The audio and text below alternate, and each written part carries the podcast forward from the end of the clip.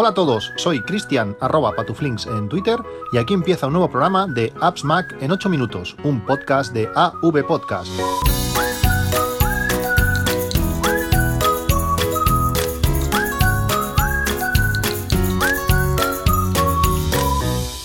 Hola a todos, 20 de mayo de 2019. El viernes pasado fue un día largo, intenso y bastante diferente a lo habitual.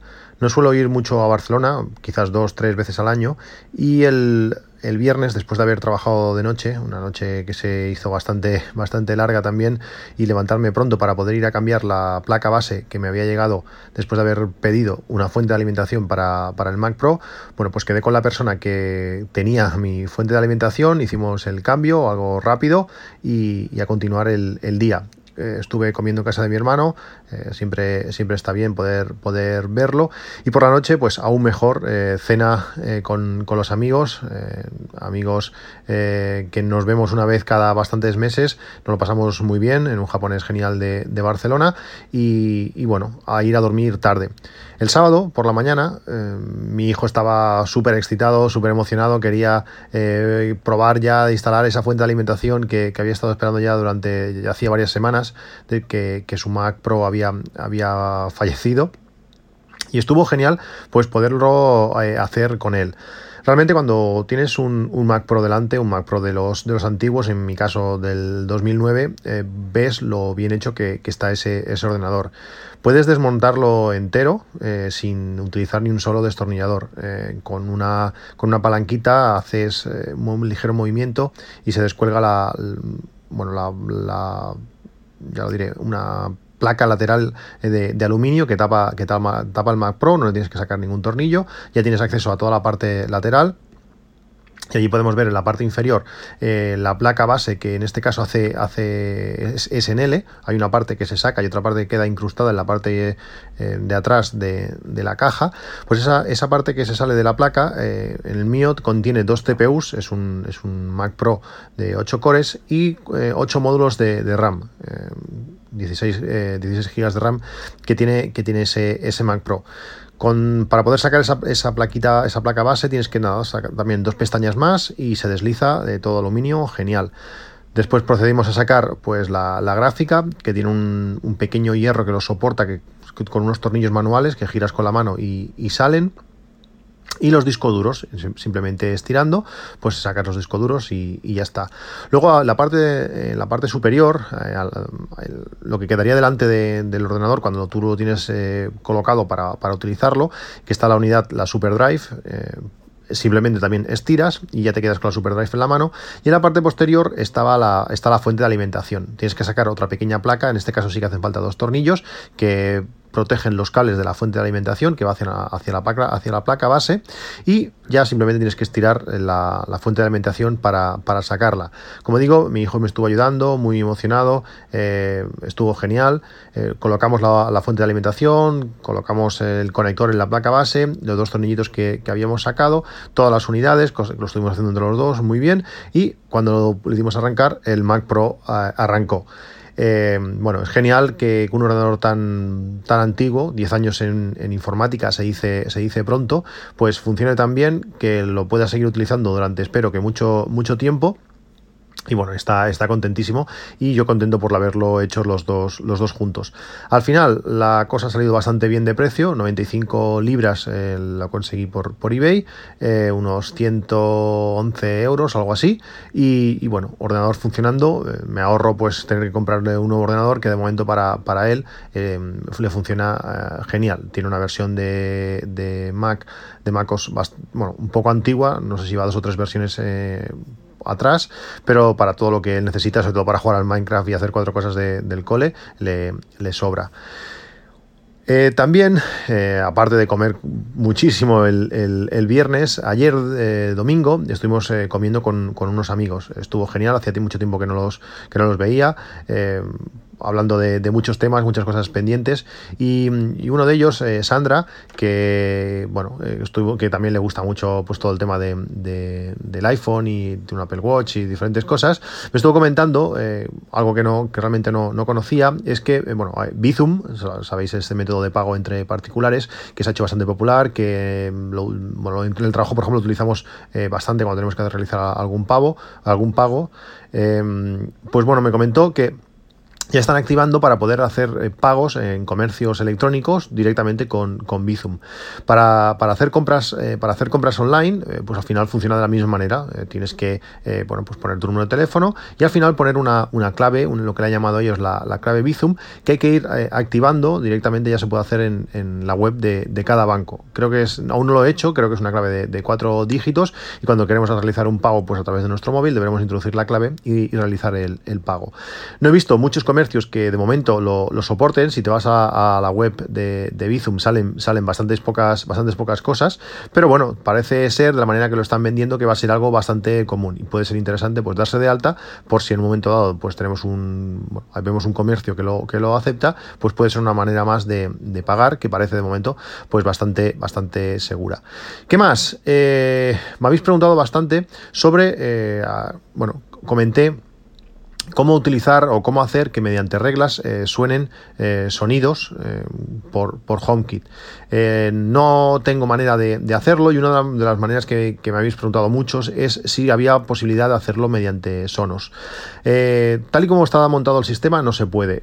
hay plugins para, para Homebridge que permiten algunas opciones más. Podemos hacer que, que reproduzca alguna cosa que pueda hacer play y pausa, pero no podemos definirle eh, o una canción o una lista en concreto a ese altavoz. Podríamos hacer, por ejemplo, que cuando se abra una puerta sonase una alarma, una melodía de alarma, pero deberíamos tener siempre configurado ese altavoz para eh, sonar eh, eso. Si en ese altavoz utilizamos cualquier otra cosa, otra lista o lo que sea, la, la regla lanzaría bueno, le daría el play a ese altavoz y si está sonando Alejandro, Alejandro Sanz, pues eh, sonaría. No sé si el ladrón se asustaría al oírlo, pero eh, no habría otras posibilidades de, hacerlo. Por lo menos yo no la conozco y, es el, método más parecido que se podría utilizar.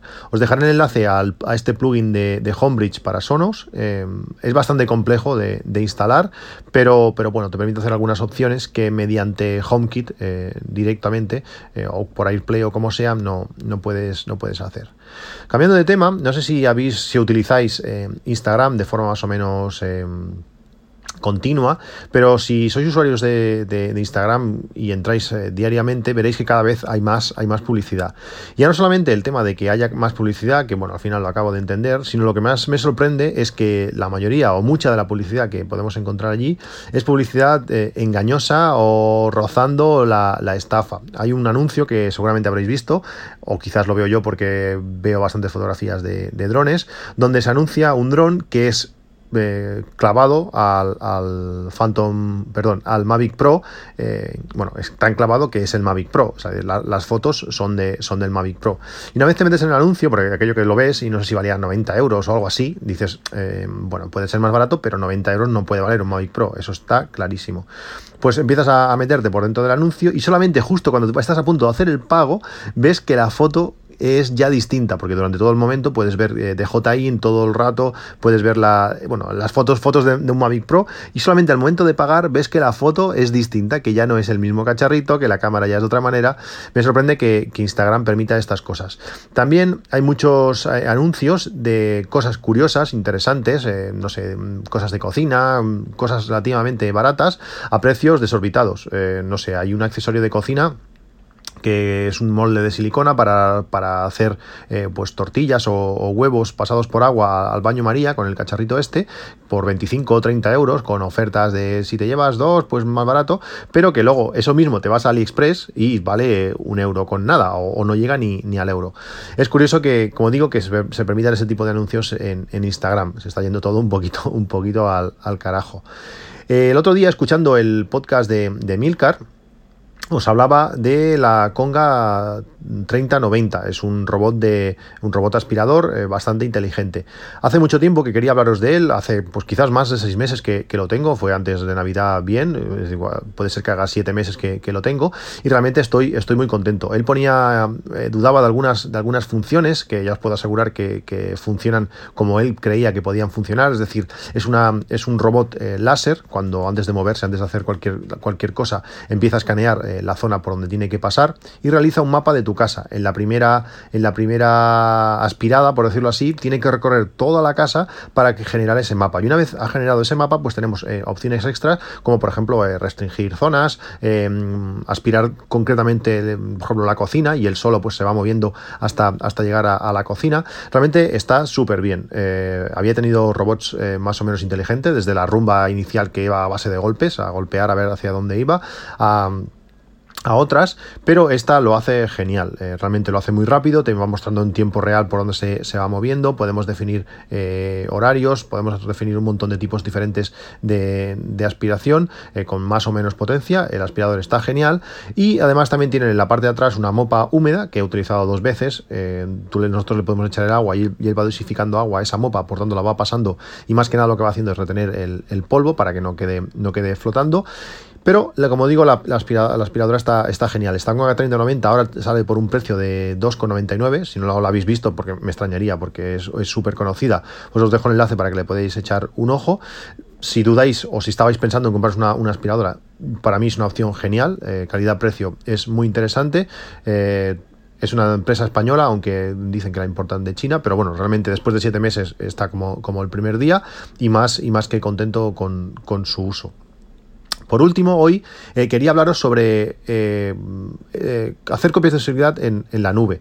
Si, me habéis oído en algunos otros podcasts, os, he, hablado de, de Ubic, es un servicio que estoy utilizando desde hace, desde hace algunos años para hacer copias de seguridad en, la nube. Es un servicio barato que te da 10 teras eh, anuales por un precio que ronda los, los 60 euros, pero que no, puedo recomendar ya que últimamente, bueno, aparte de creo que no aceptar nuevos clientes, los que ya somos clientes eh, nos están poniendo limitaciones a la hora de, generar nuevas copias de seguridad. Las que ya estaban funcionando, pues lo van haciendo, más o menos, no todas. Es, es algo curioso porque tengo varias programadas desde el NAS y de las 5 creo que tengo, una siempre falla, no sé por qué, y las otras cuatro lo hace de forma regular y, bien.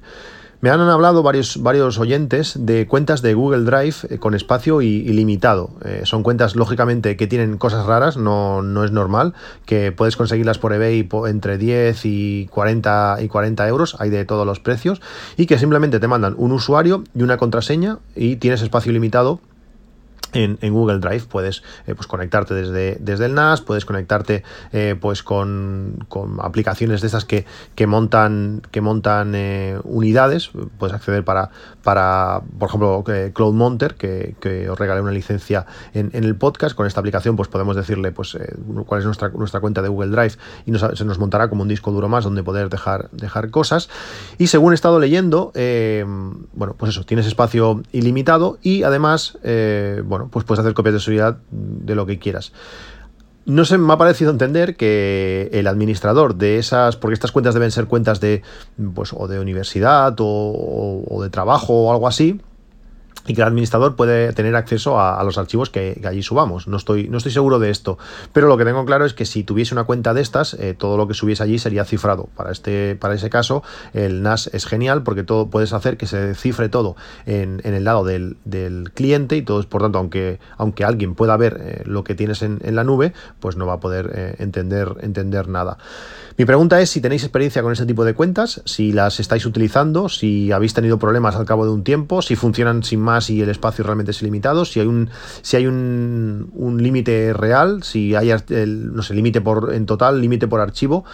Quería un poquito de feedback, si tenéis experiencia contarnos, contármelo y con todo lo que me comentéis y si me animo a probarlo, pues eh, hablaré más a fondo en un próximo podcast. Bueno, pues esto es todo por hoy, eh, nos vemos en un próximo capítulo, un saludo y hasta luego.